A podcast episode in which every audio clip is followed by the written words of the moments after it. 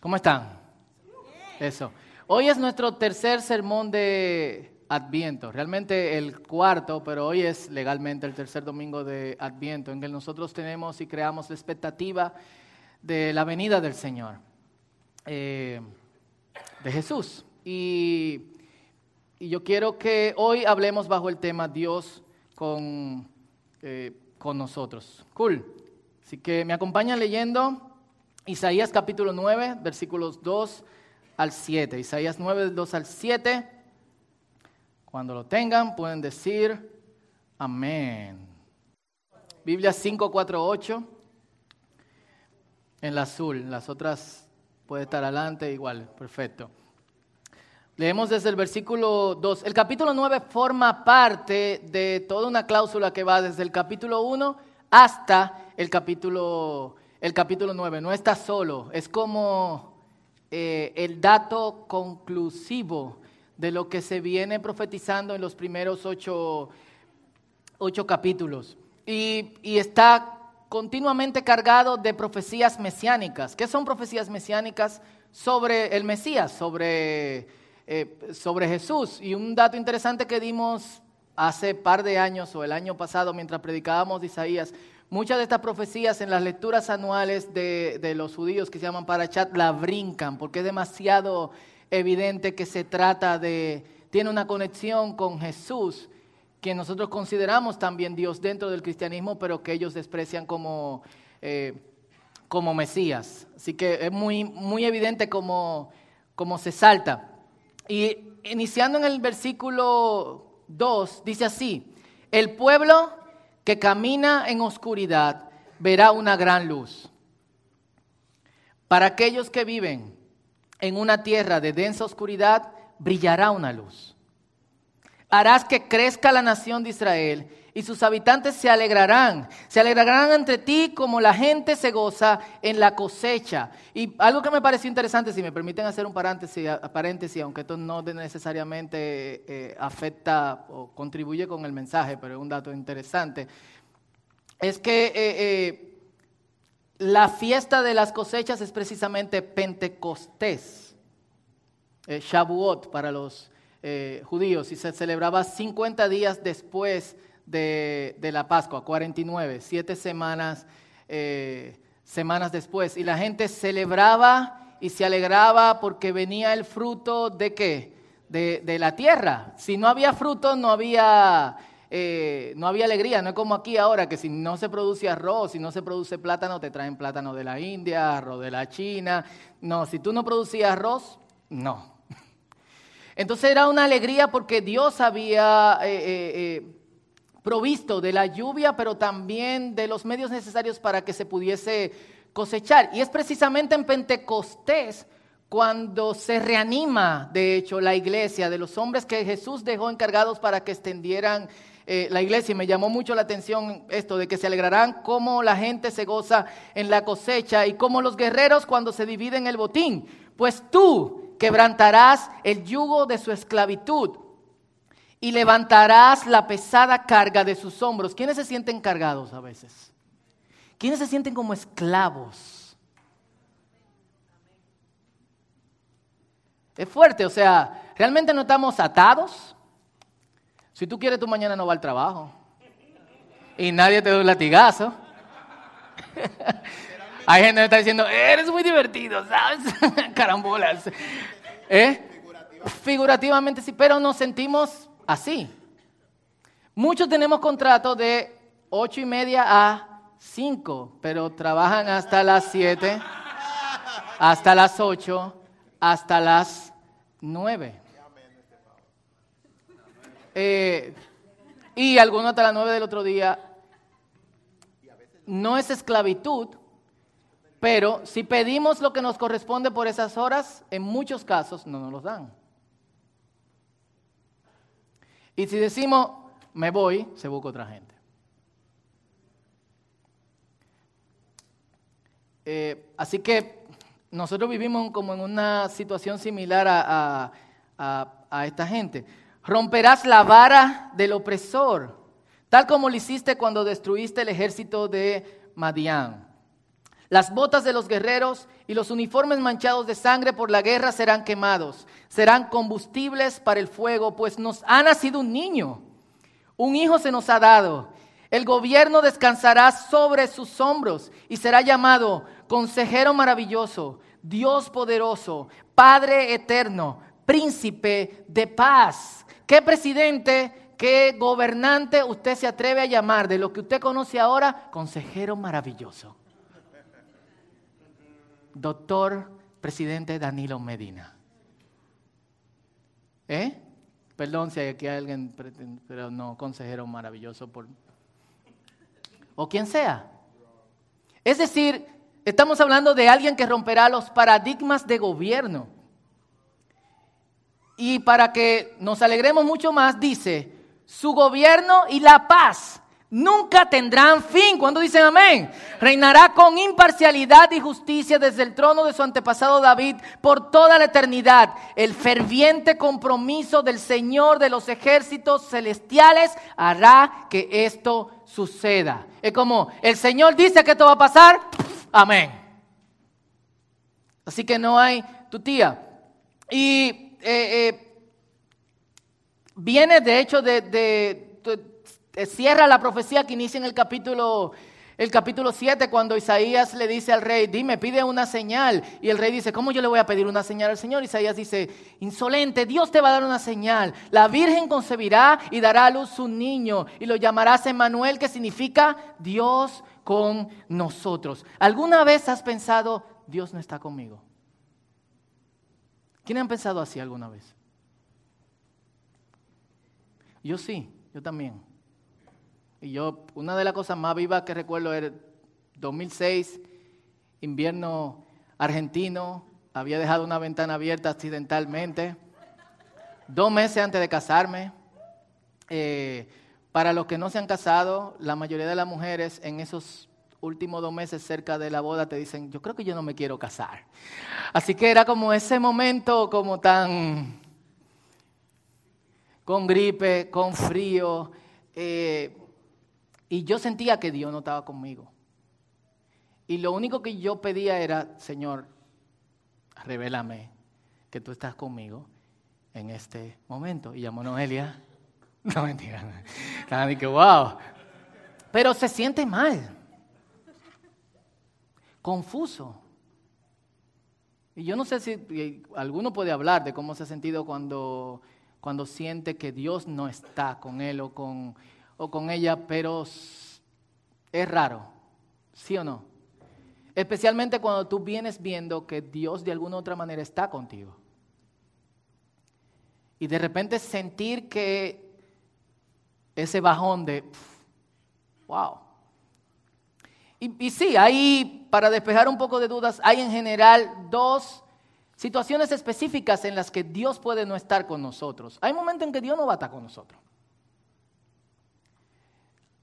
La primera situación es, hay momentos en que nosotros creemos que vamos a contribuir en algo de Dios y entendemos que Dios quiere que eso lo hagamos, pero Dios no piensa lo mismo. Y una historia que me llega a la mente está en 2 de Samuel capítulo 7.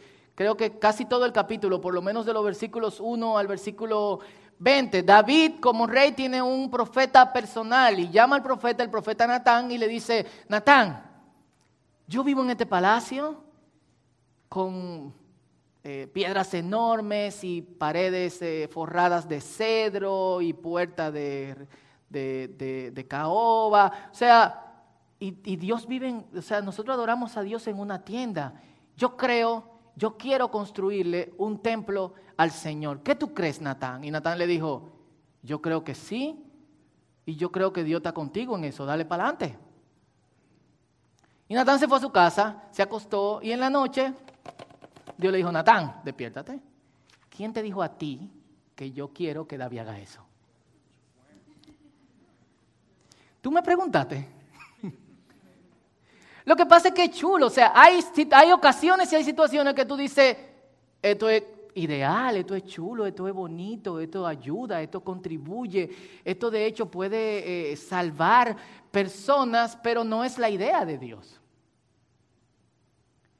Y por eso en muchas ocasiones nosotros tenemos que asegurarnos al elegir ciertos caminos si Dios va a ir con nosotros, porque podemos tener, darnos una buena sorpresa.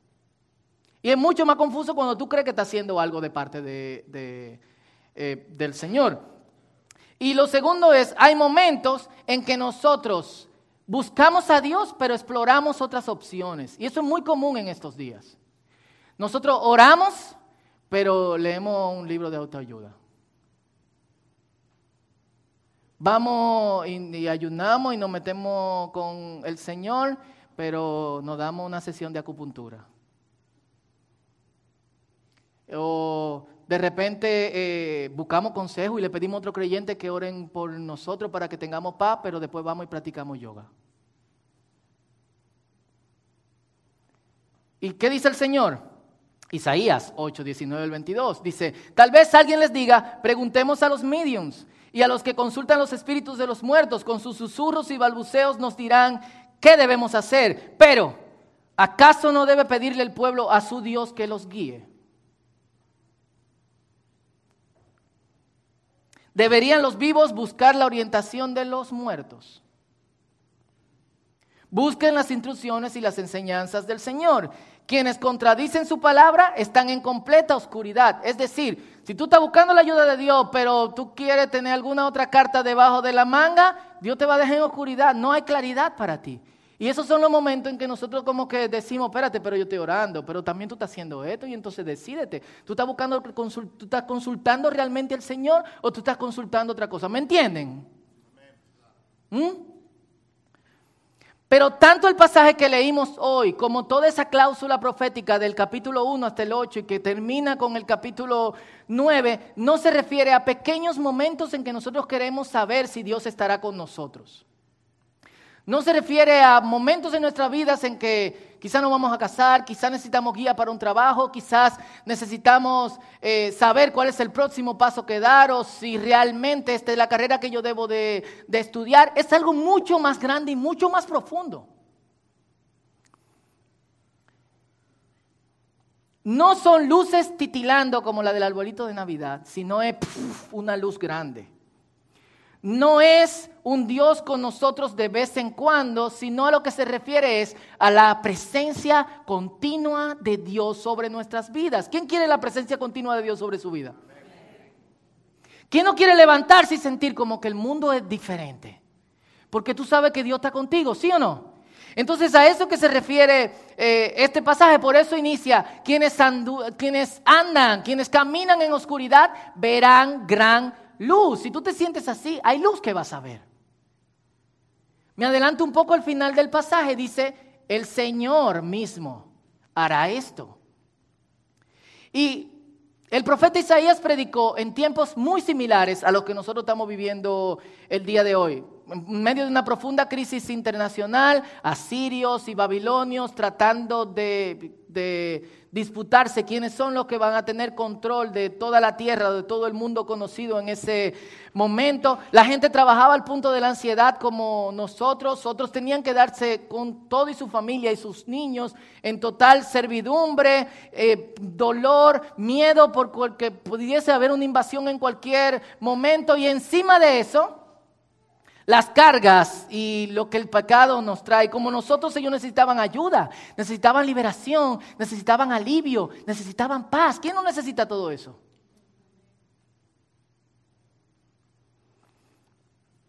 Y las soluciones temporales eran eso, temporales. Pero Dios no quiere una solución temporal para ti. Dios quiere una solución continua. ¿Qué trae la presencia continua del Señor? Esto es lo que dice el pasaje, el versículo 1, la luz que reemplaza las tinieblas. El versículo 3, el gozo que reemplaza la muerte. El versículo 4, la liberación que reemplaza la opresión. Y el versículo 5, paz eterna, donde las armas son quemadas porque no sirven para absolutamente nada. Y me llamó mucho la atención eh, mirando Twitter el otro día con respecto a este punto específico de armas que son quemadas. En otro pasaje de Isaías habla de armas que son transformadas en instrumentos de agricultura, porque hay un grupo de creyentes y el movimiento está creciendo alrededor de, del mundo, se llama Raw Tools. Eh, raw porque contrario a war. Eh, y ellos están recibiendo armas y transformándolas, primero instrumentos de agricultura, otros que han seguido el movimiento lo han hecho hasta haciendo violines, sillas, trompetas, etcétera. Estas son parte de las armas que recibieron hace recientemente, cuando lo estaba viendo en, en, eh, en Twitter. Así que esto es el antes y después. Lo funden, lo forjan y lo transforman en instrumentos que son útiles para, eh, para sembrar. Es como una forma de decir, nosotros queremos ser parte de, queremos ser parte de esto. Como alguien que hizo una cosa semejante aquí hace años que cambiaba armas por, eh, por, por juguetes hace un tiempo. Y yo quiero que notemos la ironía de la Navidad, que era algo que yo estaba diciendo mientras eh, presentábamos a, a Mila. Detrás de la expresión profética nos ha nacido un niño. ¿Qué hace un niño? Llora, ¿qué más? Come y luego expulsa. ¿Qué más? Duerme. ¿Eh? Se ríe. ¿Qué más? Juega. ¿Hay algún cambio que provoque un niño? Trae alegría, yo tengo ojera todavía de, y ya los míos tienen ocho y, eh, y cuatro. A veces la gente me ve así, me dice, Fausto, ¿te pasa algo? Y yo, no, ¿por qué? Te ve así como con los ojos allá atrás, distante. No, yo estoy bien. Ese es mi estado original desde que nacieron Benjamín y Daniela. Eh. Parezco un mapache. Eh, y, yo siempre, a mí me gusta como que, y yo les recomiendo que ustedes hagan eso, cuando uno lee las escrituras, sumergirse detrás del pasaje, no leerla apresurada apresuradamente. Y yo siempre imagino a María y a José con esta criatura que es Dios con, eh, con nosotros y pastores viniendo y que aquí fue que nació el niño, nos lo dijeron los ángeles y, reyes de Oriente, que algunos creen que eran magos, pero no eran magos, que vinieron y viendo una estrella dijeron, aquí es que está el niño, eh, el niño que nació, o sea, abrumados de de esto. O sea, ¿qué, ¿qué, nosotros vamos a hacer? ¿En qué momento Dios va a actuar? ¿En qué momento algo puede cambiar? Es una responsabilidad terrible. Lo que Dios ha puesto en nuestras manos. Pero yo creo que el primer mensaje con, con esto de nos ha nacido un niño es que nos forza a esperar en lo que Dios va a hacer y no en lo que yo puedo provocar para que pase algo. Navidad es espera. ¿Qué es esto? Adviento. Es expectativa, pero es eso de, ¿qué hacemos? ¿Eh? Y yo me imagino a, José diciendo, bueno, María diciendo, José, tengo muchos sueños, ¿tú puedes cambiarle los pañales? Oh Dios, ¿cómo cambiarle los pañales a Dios y si se me cae? ¿Y, cómo será? Oh, wow o bañándolo. O sea, yo para mí la experiencia más traumática era bañar a los niños porque son como tan frágiles, a pesar de que uno ve a la enfermera cuando te lo entregan, que lo levantan, le estrujan los ojos, lo limpian, no sé cuánto. Cuando me pasaban de que bañalo, era como, uh. Entonces, imagínate si eso con tu hijo, con alguien que se llama Dios con nosotros. Entonces nos forza de alguna u otra manera a eh, a esperar a que no haremos nada, sino que todo se va a hacer por nosotros. Y eso es lo que se llama gracia. El otro día viendo una entrevista que le hicieron a un señor que murió hace cinco años, se llama Dallas, se llamaba Dallas Wheeler. Él decía que uno de los significados de gracia es, ahora es el momento para continuar. Las misericordias de Dios son nuevas cada mañana. ¿Por qué esto es gracia? Porque algunos de nosotros el pasado nos martiriza y nos levantamos con la primera impresión de qué hicimos. ¿Por qué no tomamos otra decisión? ¿O qué me hicieron? Dios no tuvo conmigo cuando me estaba pasando esto. ¿Por qué me pasó eso específicamente a mí?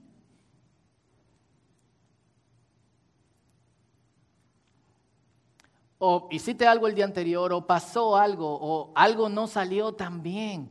Y de repente tú te levantas con todas las ganas de no continuar, especialmente en las cosas de Dios. Y gracia es levantarnos cada mañana y decirnos a nosotros mismos, ahora es es tiempo de empezar otra vez. ¿Por qué? Porque nuevas son cada mañana sus bondades y muy grande es su fidelidad. Y cuando Dios se olvida, se olvida de que se olvidó, entonces yo voy a seguir caminando. Eso es, eso es gracia. Por eso es bueno entender la gracia, no solamente como algo que nos sirve para que se nos perdone, sino también como algo en lo que yo puedo vivir. Hay mucha diferencia en recibir gracia y vivir por gracia. ¿Qué es vivir por gracia? Vivir por gracia es levantarme a esto. Es que lo primero que yo voy a decir es, por la, porque a veces sentimos que algo debió de pasar y no nos pasó. Otras veces sentimos que la cometimos grandemente y Dios ya no está con nosotros. Y es repetirnos por la bondad del Señor, no he sido destruido. Porque nunca decayeron sus bondades. Nuevas son cada mañana y muy grande, muy grande, muy grande su fidelidad. Segunda Timoteo capítulo 2 versículo 11 dice, si fuéramos infieles, Dios permanece siendo fiel porque Él no puede negarse a sí mismo. ¿Qué es sí mismo? Dios es amor. El amor no es Dios, Dios es amor. Y nosotros nos levantamos martirizándonos, latigándonos, eh, recibimos todo el rechazo y todo el señalamiento de otras personas mientras Dios nos dice, tú eres amado por mi bondad. Yo no me acuerdo de ayer, esto es nuevo, ahora empieza de nuevo, arranca a partir de aquí. E incluso tener éxito adquiere otro significado. Porque éxito significa vivir bajo la continua presencia de Dios. Como creyentes tenemos que trazarnos esa meta. Y hasta que no vivamos en la continua presencia de Dios, trazarnos el no tengo éxito. Y en ese sentido, ¿cuántos somos? No? Vamos a continuar. Esto es éxito. ¿Por qué? Porque Dios conmigo, Dios con ustedes, Dios con Él, con ella, con nosotros, nos ayuda a continuar, no solamente en las tareas que son espirituales, sino en todo lo demás. Porque cuando nos sentimos como un disparate, cuando nos sentimos como estiércol, y quería con todo mi corazón decir otra palabra, pero bueno, ustedes son personas respetables, entonces no lo puedo decir. No nos va bien en todas las otras cosas. Pero Dios quiere levantarte aún cuando estás así. Y Dios quiere que vivas en gracia. Eso es. Levántate cada mañana y di, perdón que te lo repita, pero tienes que grabártelo. Esto es para aplicarlo. Puedo seguir adelante. Las bondades del Señor son nuevas hoy. Lo que pasó ayer, el Señor me ayudará a olvidarlo. Lo que pasó hace años también, yo voy a continuar y voy a vivir en su gracia. Y en ese sentido voy a tener éxito porque ese es el primer paso para yo vivir en su presencia. ¿Por qué? Estoy alerta a lo que Dios está haciendo, ¿sí o no? ¿Cuántos dicen amén? Se me están durmiendo. Estoy alerta a lo que Dios está haciendo, estoy a la expectativa de lo que puede pasar en el día de hoy. Veo las cosas de manera diferente. Y no veo el futuro tan oscuro, sino que quien andaba en una profunda oscuridad ahora verá la luz. Y en cada uno de los nombres de ese pasaje veo un Dios que me sostiene y suple todo lo que necesito. Primero, consejero maravilloso que reemplaza las tinieblas con la luz. Dios poderoso que reemplaza la muerte con alegría y gozo continuo. Padre eterno que me libera de la opresión. Príncipe de paz, exacto, que me da continua paz. La presencia de Jesús como hombre mostró esto tangiblemente en la tierra. Solamente fueron tres años y medio, pero dicen, ¿quiénes eran los que acompañaban a Jesús? Por lo menos lo que casi siempre escuchamos en los mensajes, principalmente cuando se critica a la iglesia. La iglesia no recibe este tipo de personas, pero este tipo de personas que andaba con Jesús. ¿Cuál es el tipo de persona que andaba con Jesús? ¿Eh? ¿Quiénes? Los cobradores de impuestos. ¿Cómo? Los ladrones, los pecadores, la prostituta. ¿Quién más? Por un tiempo, por lo menos de tres años y medio, prostíbulos cerraron. ¿Por qué? Oye, la jeva que estaba aquí toda la noche, ella anda con Jesús. ¿Y quién es Jesús? Un hombre. ¿Y él le paga? ¿Cómo que le paga? No, él no le paga. Ya ella no vende su cuerpo. Oh, Dios. Exacto, oh, Dios. Literalmente. Wow, Francisquito, ¿tú has notado que ya no nos están robando? ¿Y qué será lo que está pasando? Bueno, yo veo lo, que siempre estaban como buscando entre la casa, andan con Jesús. ¿Quién es Jesús? Una pandilla nueva, se fueron por otro barrio. No, no, no, no. Eh, un rabí. Oh Dios, exacto, ese, ese mismo. Médicos fueron a la quiebra. Cementerios tuvieron que revender tumbas. ¿Por qué? Porque personas para las que se había comprado una tumba, Jesús la había, la había resucitado. Y velorios fueron transformados en fiestas. Por un tiempo Jesús reveló la presencia tangible de que Dios está con nosotros. De tal forma que gente empezó a seguirlo y a pesar de que lo que lo sostenía era hacerle daño a otros o hacerle hacerse daño a sí mismo, como por ejemplo vender eh, su cuerpo, y siguieron a Jesús no importando que ya a partir de ese momento no iban a recibir ninguna remuneración económica por caminar junto a Él, pero entendían que éxito no era con cuántos hombres te acostabas y cuánto dinero te ganabas, cuántas casas tú robabas, ni eh, eh, cuántas tumbas tú vendías, sino que éxito era la presencia de Dios con nosotros. ¿Y cuánto me dan un amén? ¿Eh? Ahora tengo más, no sé cuánto, cuánta gente hay eh, aquí. ¿Se imaginan?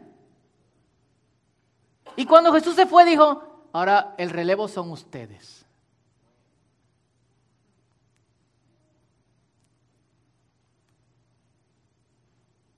Y ustedes van a hacer cosas mayores de las que yo estoy haciendo. pero ¿y cómo? El Espíritu Santo va a estar con ustedes. Pero chequen, ¿hasta qué es el Espíritu Santo en nuestras vidas? La presencia viva de Dios en nosotros. Hasta que no deseemos compasión, eso en nuestras vidas hay cosas que no van a cambiar. ¿Se imaginan el día de hoy prostíbulos cerrando? No necesariamente porque se le denunció legalmente celulares, por favor, sino porque las mujeres que había adentro dijeron queremos seguir a Jesús. ¿Se imaginan clínicas, y perdón con los médicos que están aquí, pero ustedes pueden transformarse en herreros de oración, no sé, escúsenme, disculpen, clínicas transformándose en lugares de sanidad espiritual, interna, mental. Imagínense farmacéutica cerrando porque no necesito pastillas para dormir si estás conmigo. ¿Se imaginan eso?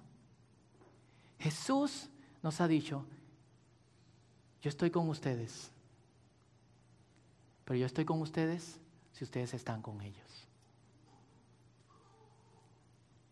Jesús, pero si no podemos ni con nosotros mismos, o sea, ¿quién puede con él? ¿Eh? Hay días que no me puedo levantar estoy contigo. Y estas son las palabras que tienes que decir para levantarte. La bondad del Señor te sostiene. Sus misericordias son nuevas cada mañana. Y yo soy fiel y nunca te voy a abandonar. Te sostengo. Tenemos una responsabilidad grande, no para que sea otra carga en nuestros hombros, sino para que este mundo sepa que Dios está con nosotros. Porque allá afuera hay mucha gente, incluso hay gente aquí en esta mañana, que piensa que ya Dios no está con él o con ella o con ellos. Pero eso es mentira. Y qué ápero sería que nosotros pudiésemos hacer posible que más gente puedan pensar y vivir y presenciar tangiblemente que eso es, que eso es mentira. Dice, bueno, pero yo no soy como Isaías. Cuando, cuando Isaías, después de profetizar por un tiempo, vio la visión del Señor, dijo, ay de mí, que soy un hombre que vive entre gente pecadora y tengo labios sucios. Pero el Señor lo limpió y el Señor puede hacer lo mismo contigo. Pero hay un chip que tenemos que cambiar, porque nosotros, particularmente el éxito, lo definimos de otra manera.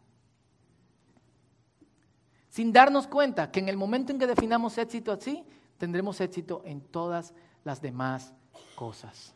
Lo único que tenemos que decir, oye, estoy aquí, Señor.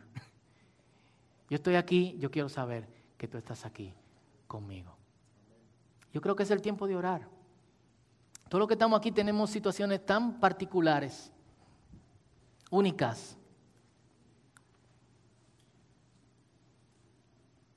Y si te puedes poner de pie conmigo, voy a ir subiendo. Gracias, Edra, si me ayudas.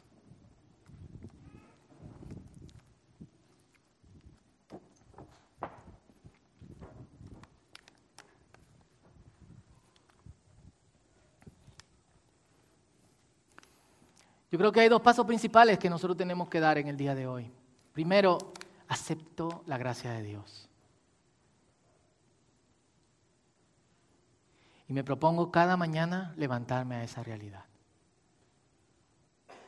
Y esa es nuestra primera oración en el día de hoy. Lo segundo es, redefino éxito.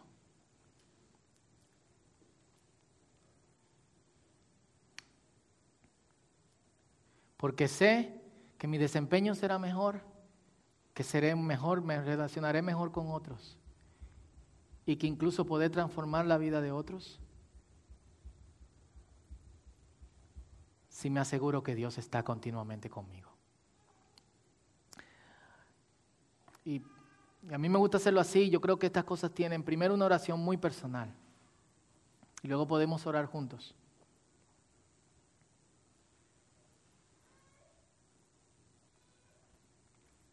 Pero preséntate al Señor y dile, Señor, yo quiero, yo quiero levantarme a tu gracia cada mañana.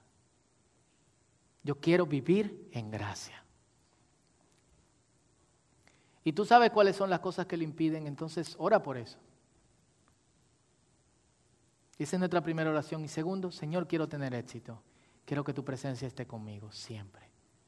Así que oremos esto cada uno de manera muy personal. Y luego yo quiero que oremos juntos. Este es tu tiempo con Dios.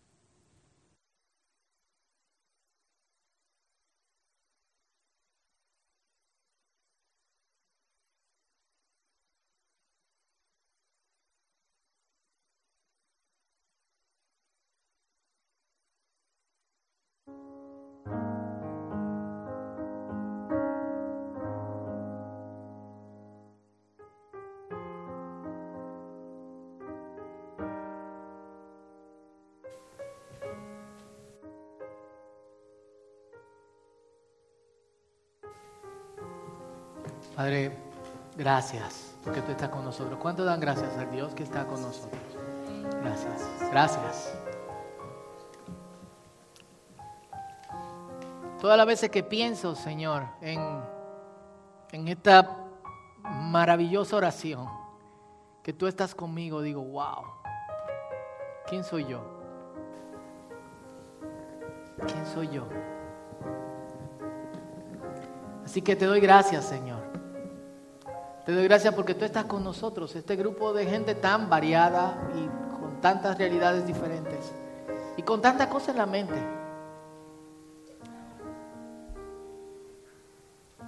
Queremos ser tu relevo, pero primero tenemos que entender tu gracia y queremos vivir por tu gracia en nuestras vidas. ¿Cuánto dicen a eso? Amén.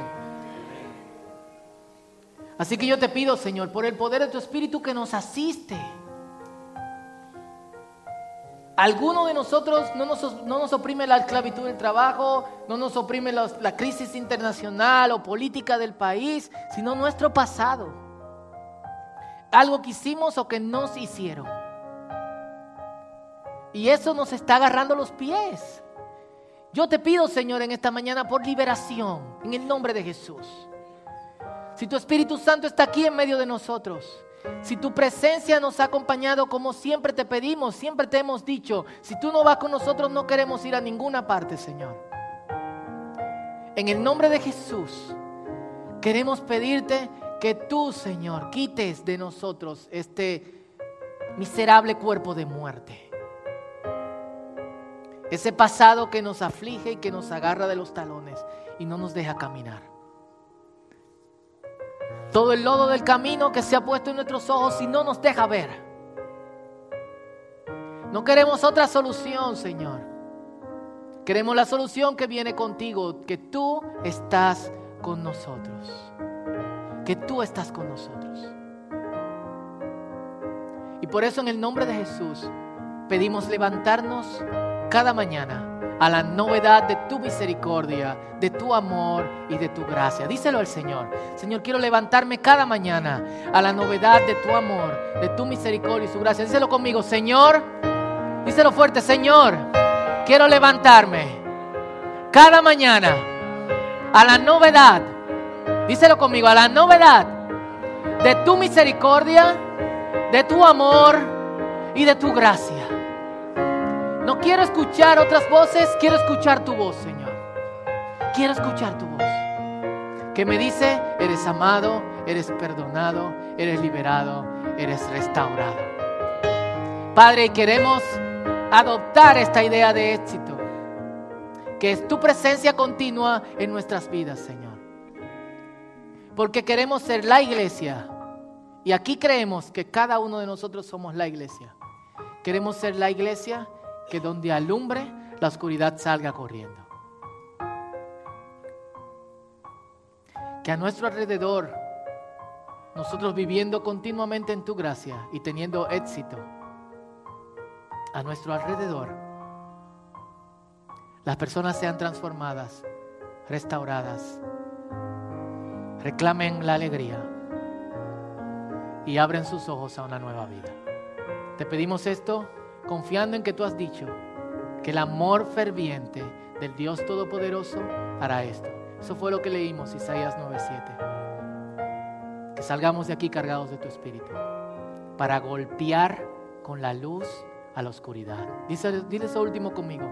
Que salgamos de aquí llenos de tu espíritu para golpear con la luz la oscuridad.